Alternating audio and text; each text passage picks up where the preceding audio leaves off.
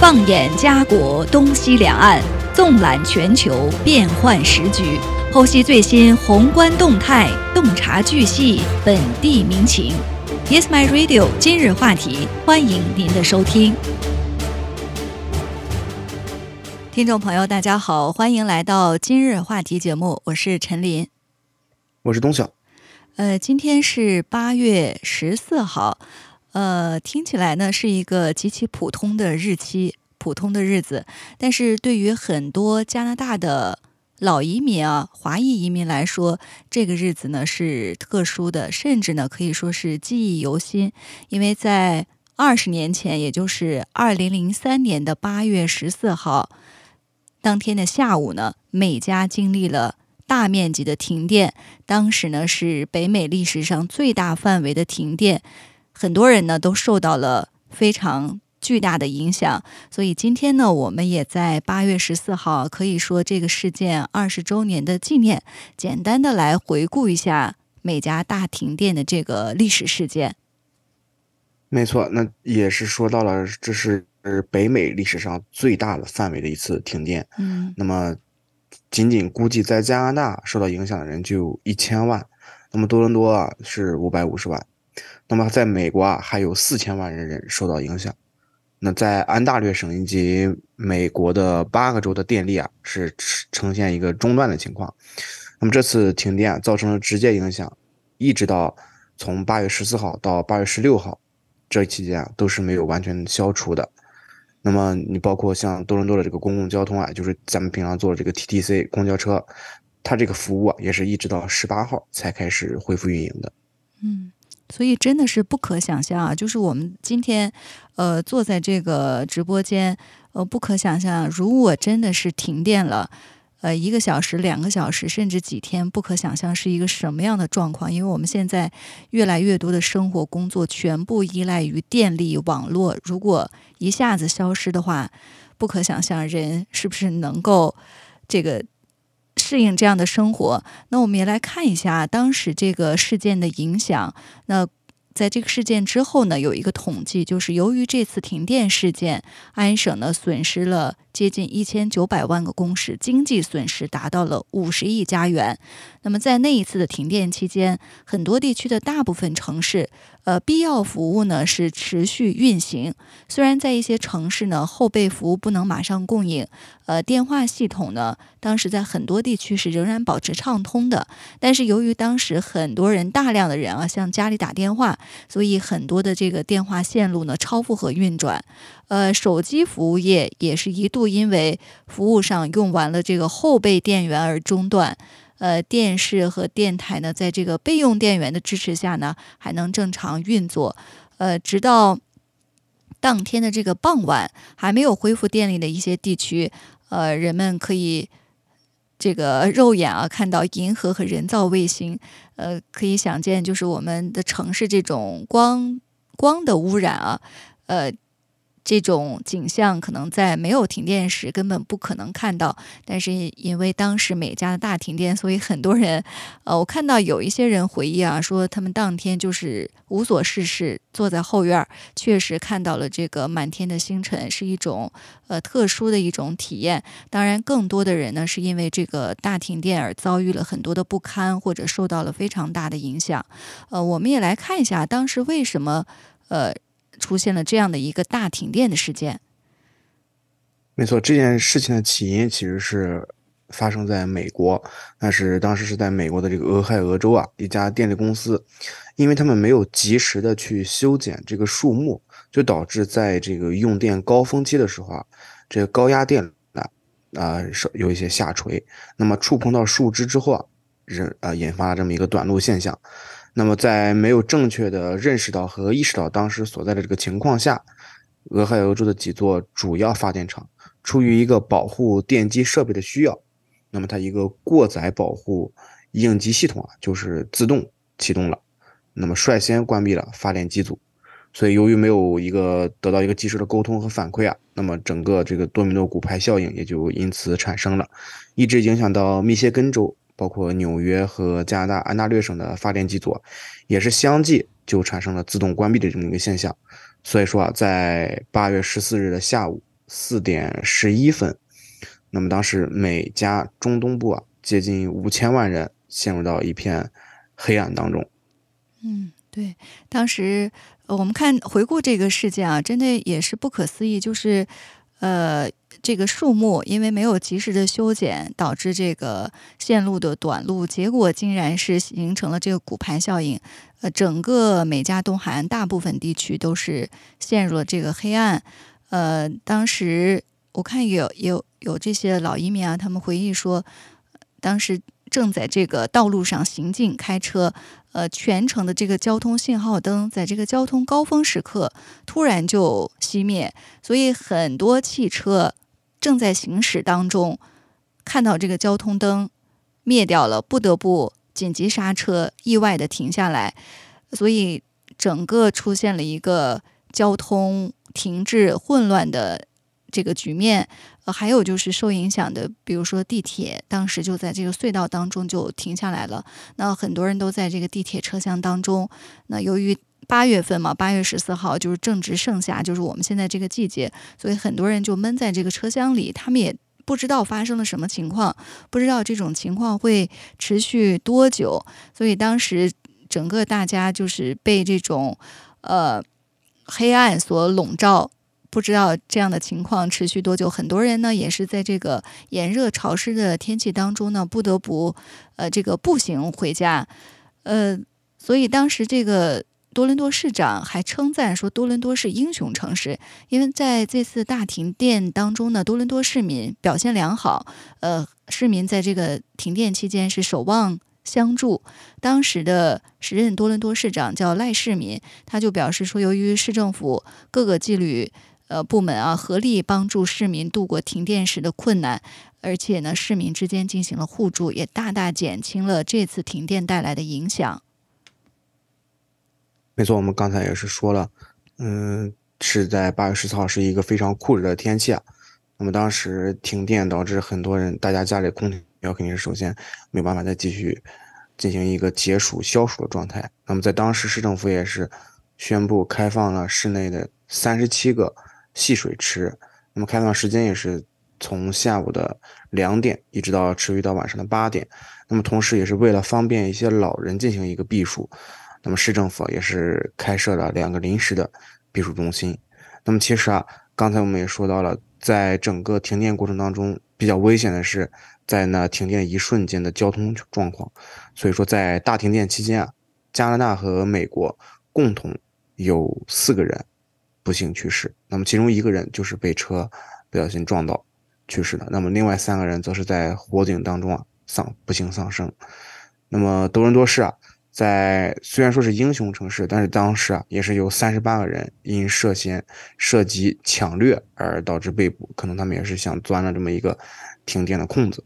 嗯，所以呃，今天我们在回忆这个事件，也是可以引发很多的思考和启示。呃。很多人其实，在之前啊，我看也有过讨论，说我们现在的生活高度依赖网络、电力这些能源，如果有一天这些全部消失了，我们会怎么样呢？所以有人也建议说，大家是不是在口袋里面平时就准备一些现金？如果真的发生了再次发生这种停电事故，你至少可以用现金来进行交易，不至于像我们现在都使用信用卡，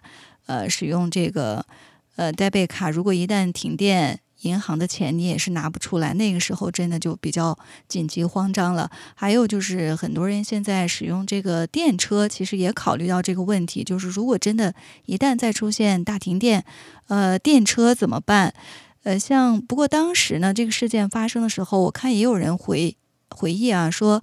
呃，有的人比较庆幸，就是在他们出门的时候，早上出门的时候就加满了油箱。但是有一些人就没那么幸运了，就是他们需要加油的时候去加油站，发现呢这个加油站的油泵因为停电无法工作，所以呢也无法加油。即使开这个汽油车，也一样是遭遇这个。无法出行的这种困境，还有就是商店的电池还有补给品都卖完了。那可能如果你手里即使是有现金的话，真要发生这样的紧急情况，可能有现金也买不到相应的一些物品。而且当时有一些市民啊，确实，呃，也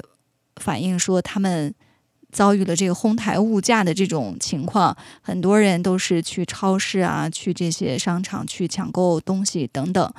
呃，当然也有一些温馨的时刻，就是很多人可能在平时啊邻里之间从来都不认识、不打招呼，那么在那天停电之下呢，都举行了这个街区的聚会，大家呢也是进行了守望相助。呃，当然也有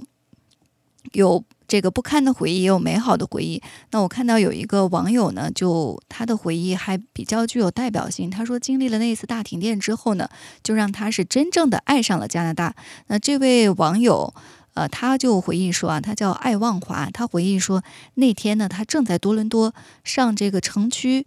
呃，教学员开车，呃，只见呢，所有的交通灯没有一个亮的。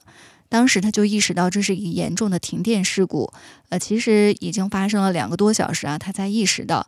呃，他说如果不是由于随后看到的这这个社会现象使他感到震惊，那么这场停电事故呢，可能早已淡忘，呃，而现在呢，他是常常回忆起当时呢是无数个既没有红绿灯又没有交通警指挥的这个十字路口，那他看到的景象呢，就是很多驾车者都在遵守。先停者先走的这样一个规则，礼让行驶，没有一个路口发生这个堵塞。呃，当然这是这个。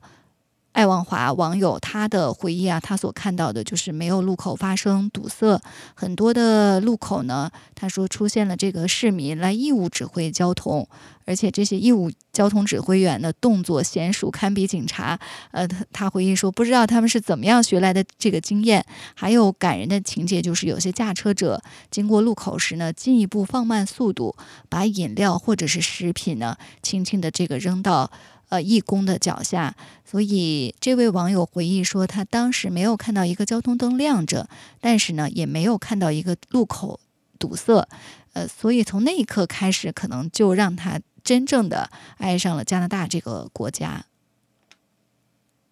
没错，那还有一些网友也是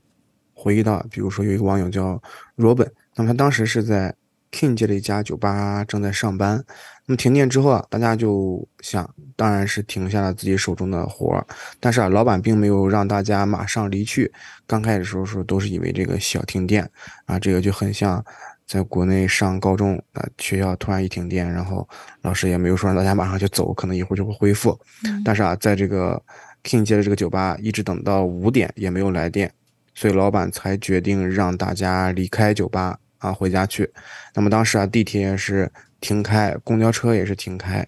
那么路上的这个行车也是非常少，那出租车也是非常好，非常少。所以啊，到处都是人山人海。嗯，也就是说，大家都是选择走路、徒步回家，是一个相对来说比较安全的行为。那么当时，呃，Robin 住在这个意大利区，那么平时的这个乘车回家很方便，十几分钟、二十几分钟就到家了。但是啊，步行是要花一。一个多小时，不过据 Robin 表示说，如果说是当时人山人海的情况，但是啊，并没有一个人是扰乱秩序、乱喊乱叫的。那么熙熙攘攘的人群啊，也是没有一点点混乱的迹象，大家都是相互关照、相互谦让，场面呢也是非常的安静有序。十字路口也是看不到任何的警察，都是像刚才所说的一样，就是由民众啊自发进行一个指挥的交通。那么当时也是指挥交通的人，男女老少都有。那么一个人走了，就会有另一个人自动的接替上去。那么经过的民众啊，在经过这些自发组织和指挥交通的这些民众的时候啊，都会给他主动送上一瓶水。那么也是有些人啊，在十字路口摆摊的地方提供水和食物。嗯，所以今天，呃，美加大停电，二零零三年大停电二十周年纪念，呃，很多人呢都。回忆起了当初自己经历的那场事件，呃，留下了一些深刻的印象，有一些美好的回忆。呃，那么今天可能带给我们更多的启示，就是这样的一场停电大事故，会不会将来某一天还会发生？那我们作为普通人，应该做一些什么样的准备？呃，或者比如说有一些专家提建议啊，就是备一些现金，或者呢备准备一些可交易的物品，呃，这都是一些大家可以经常回顾呃或者呢注意的一些事项吧。呃，那么在这个时间呢，我们也是通过这样一个事件的回顾，呃，也引起大家的一些启示和警示。那么在应对紧急事故的时候，呃，你需要做一些什么样的准备，不至于在这个事件突发事件到来，呃，致使呢这个慌张无助。呃，所以多伦多市长，呃，很多人呢在经历这场事故之后，也觉得多伦多是一个友好的、非常适合生存呃生活的这样一个城市。那多伦多市长称之为英雄的城市也不过，呃，在这样的一个历史事件当中，很多人呢进行友好的互助，呃，这也是我们真的能够看到在紧急事件发生之后人性当中的一些光辉吧。呃，接下来呢，我们再来关注一个来自中国方面的话题。呃，那么最近呢，在呃中国国务院呃对外呢发布了一份文件，就是关于进一步优化外商投资环境、加大吸引外商投资力度的意见。那么这个意见呢，它主要就是围绕外资企业关注的营商环境领域的一些突出问题。那从提高利用外资质量、保障外商投资企业国民待遇等六个方面呢，提出了新一批针对性强、含金量高的稳外资政策措施，呃，以更有效的提振外商投资的信心，把更多高质量外资呢引进来。呃，那么在这个八月十四号举办的中国国务院政策例行吹风会上，中国商务部、工信部、财政部、市场监管总局的有关负责人呢，也介绍了这个新的意见的一些呃，这个详细解析了意见当中的一些条款。我们今天呢，也来给大家介绍一下。没错，这个积极吸引和利用外商进行向国内的投资啊，是推进。高水平对外开放以及构建开放型经济新体体制的这么一个重要内容。那么，在今年，也就是二零零二三年的这个上半年，那么中国啊，实际是使用了外资有七千零三十六点五亿元，是下降了百分之二点七，啊，稳住外资形势严峻。那么，近日啊，召开的这个中央政治局会议啊，也是强调说，需要这个多种措施啊一起举行，那么稳住啊。外贸外资基本盘，那围绕这个外资企业关注的这个营商营商环境啊领域突出的问题，国务院在十三日也是对外发布了一篇文章，叫做《这个关于进一步优化外商投资环境、加大吸引外商投资力度的意见》。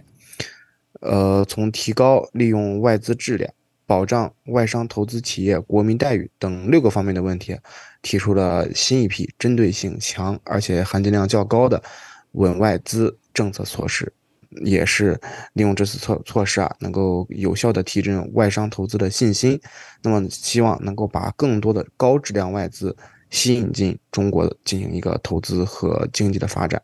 嗯，对，我们也来看一下，就是呃四个部委。那么，商务部、工信部、财政部和市场监管总局，呃，对这样的一个政策新动向是如何解析的？呃，那中国商务部部长助理陈春江他表示呢，说将在抓好已出台的各项政策措施基础上，加快落实本次颁发的意见，持续深化改革开放，切实优化营商环境，全力稳住外贸外资基本盘。呃，中国商务部呢将会同相关部门研究推动合理缩减外资准入负面清单，持续扩大外资市场准入。同时呢，修订《外国投资者对上市公司战略投资管理办法》，进一步放宽外国投资者对上市公司的战略投资限制。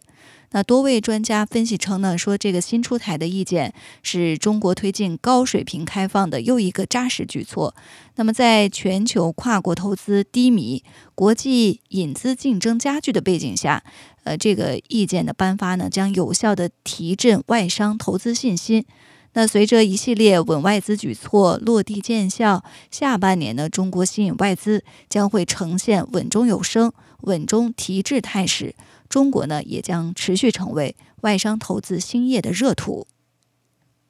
没错，在去年啊，就是二零二二年的时候啊，在全国跨国投资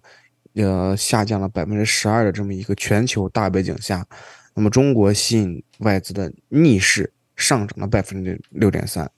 可以说就是全全球的这个跨国投资算是给中国的外资是是拖了一点后腿啊。但实际啊，这个外资金额达到了这个一点二万亿元的使用率。那么折合也就是一千八百九十一点三亿美元，增长达到了百分之八，创世界呃创历史的新高，稳居啊是世界第二。那么今年就是二零二三年以来，世界经济恢复逐渐放缓，那么全国的全球的跨国投资也是是持续低迷。那么近期联合国贸发会议发布的这个二零二三年世界投资报告显示说，由于多重因素的影响，今年。全球外国直接投资仍面临一个下行的压力。那么在上半年，中国实际使用外资七千零三十六点五亿元，其实啊是下降了百分之二点七。我们刚才也说过了。那么在陈春江在上述的这个会上表示啊，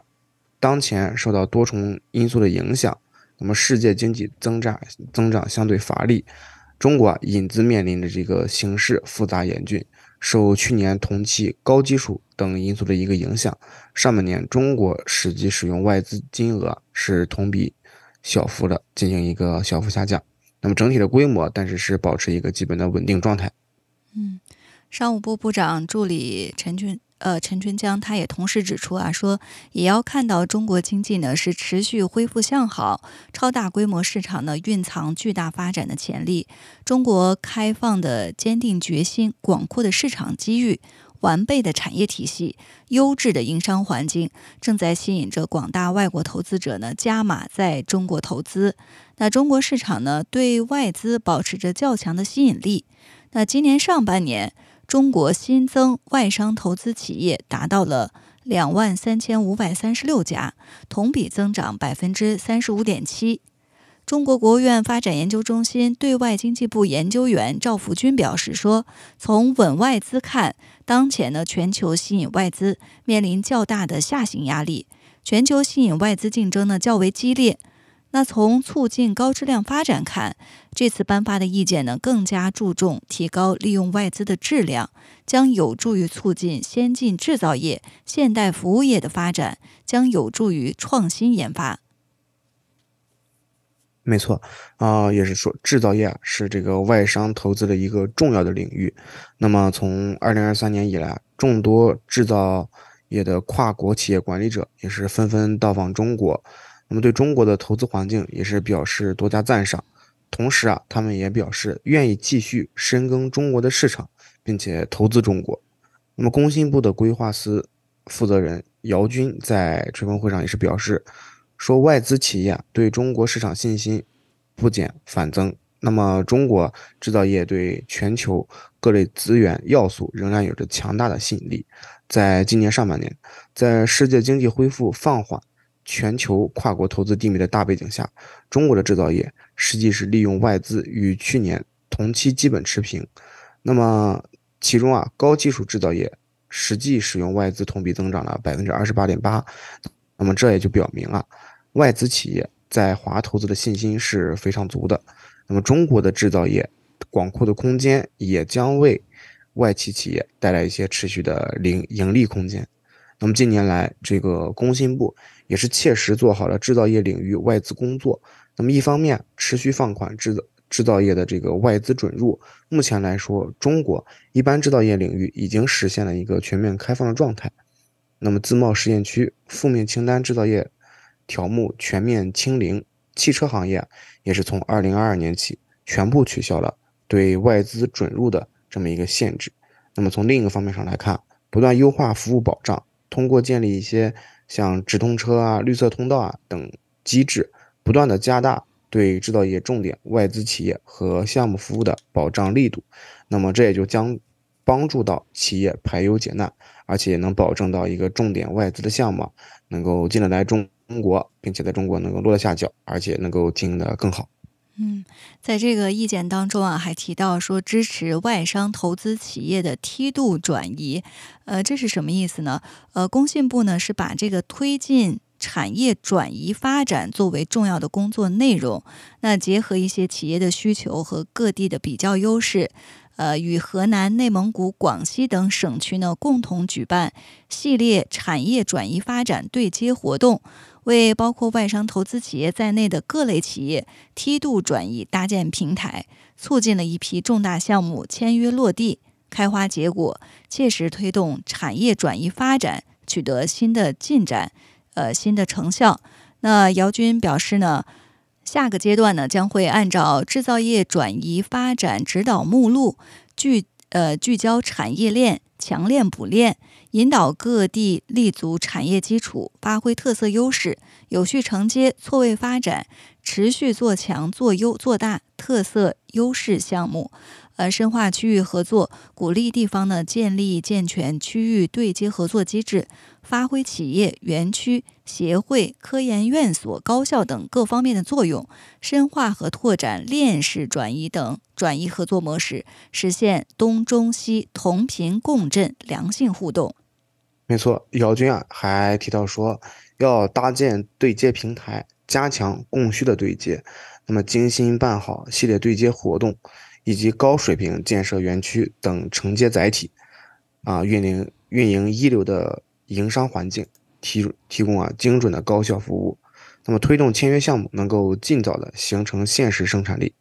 并且在加强国际合作的情况下，坚持引进来和走出去并重，推进高水平对外开放。那么健全外资服务体系，发展境外经贸合作区等平台的作用，加强与共建“一带一路”国家的产业合作，实现一个互利和共赢的局面。那这份意见呢，还从提高利用外资质量、保障外商投资企业国民待遇、持续加强外商投资保护、提高投资运营便利化水平、加大财税支持力度、完善外商投资促进方式等六个方面呢，提出了二十四条政策措施。商务部的研究院研究员周密说：“说当前呢，全球出现了保护主义倾向，并从贸易向投资领域拓展。”那中国呢？作为外商投资最重要的目的地之一，对外资有着很强的吸引力，同时呢，也有决心保障外资企业的利益。在这样的时点呢，出台更大力度的综合性稳外资政策，对于进一步稳定外商投资信心非常重要。没错，在提升投资经营便利化水平的方面啊，这份意见也是提出了为外商投资企业的高级外籍高管。以及技术人员本人及家属提供一个出入中国境内和停居留的这么一个便利。为了符合条件的外商投资企业建立绿色通道，那么高效开展重要数据和个人信息出境安全评估，开展保障经营主体公平参与政府采购活动与专项检查。那么推进标准制定和修订全过程啊，信息是公开的。支持外商投资企业依法平等参与标准制定工作，健全知识产权快速协同保护机制。对事实清楚、证据确凿的案件，应该依法加快办理的进度。那么，意见也是在服务业方面扩大开放琢磨较多，并且对于这个电信、金融等领域进一步开放，都做出了一些相对应的部署。那么，稳妥增加了国内。互联网虚拟专用网络的这么一个业务，那外其中啊外资的这个股比不超过百分之五十，那么还有说是这个信息服务业，那么也是仅限于应用商店，不含网络出版服务，以及这个互联网接入服务业务，也是仅限于为用户提供互联网接入的服务，等等以上提到的这些增值电信业务开放试点地区。另外呢，在这个加大财税支持力度方面。呃，新颁的意新颁发的这个意见呢，明确说，通过中央外经贸发展专项资金统筹，加大对外资标志性项目的支持力度，促进项目尽快落地实施，完善地方各级政府外商投资促进资金的使用，加大重点产业链引资服务力度。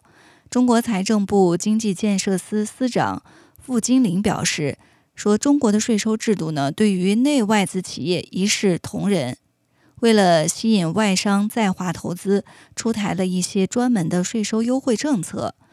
比如对境外投资者从中国境内居民企业分配的利润，符合条件的直接投资暂呃暂不征收预提所得税；对国家鼓励发展的外商投资项目进口的自用设备，除有关不予免税商品目录所列商品之外，对这些自用设备呢都免征进口关税等等。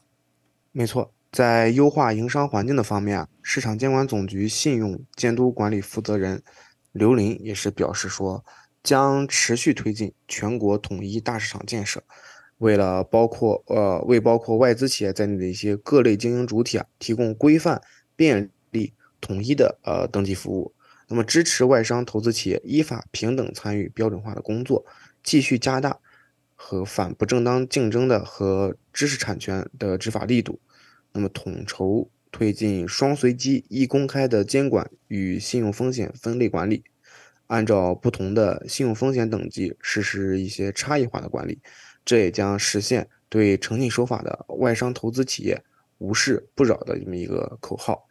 那么，中国贸促会调研了全国二十六个省份近八百家外资企业，并且在七月底发布的二零二三年第二季度。中国外资营商环境调研报告当中显示啊，受访的这些外资企业当中，有超过接近七成是看好未来五年在中国市场的一个前景，并且有超过九成的外资企业认为中国市场的吸引力是持一个上升，至少是一个持或者是一个持平的状态。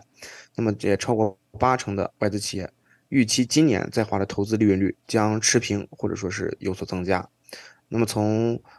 来华投资的这个因素来看，市场规模大、优惠政策多和产业链工业完整，是这些外资企业纷纷来到中国投资的最主要的一个原因。嗯，中国社科院世界经济与政治研究所副研究员潘媛媛表示说：“维持中国吸引外资。”稳健增长，除了强化中国在产业链和市场方面的优势，外资监管的手续简洁方便，投资服务持续在线，投资者工作生活较为便利等，对改善外商收益呢也有帮助。另外呢，还需要形成明确、稳定、可持续的预期，这包括坚定扩大开放、缩减负面清单、促进公平竞争、提升知识产权保护、增强沟通机制等。多方面的内容。那以上呢，就是我们给大家介绍的，在近日中国国务院颁发的进一步优化外商投资环境、加大投资呃加大吸引外商投资力度的意见。呃，可以说呢，在这个时间节点上出台这样的一个意见呢，意义重大。呃，让中国呢可以继续保持外商投资的热度，成为外商投资的热土。那今天的今日话题呢，到这里就结束了。非常感谢大家的收听，下期节目再见。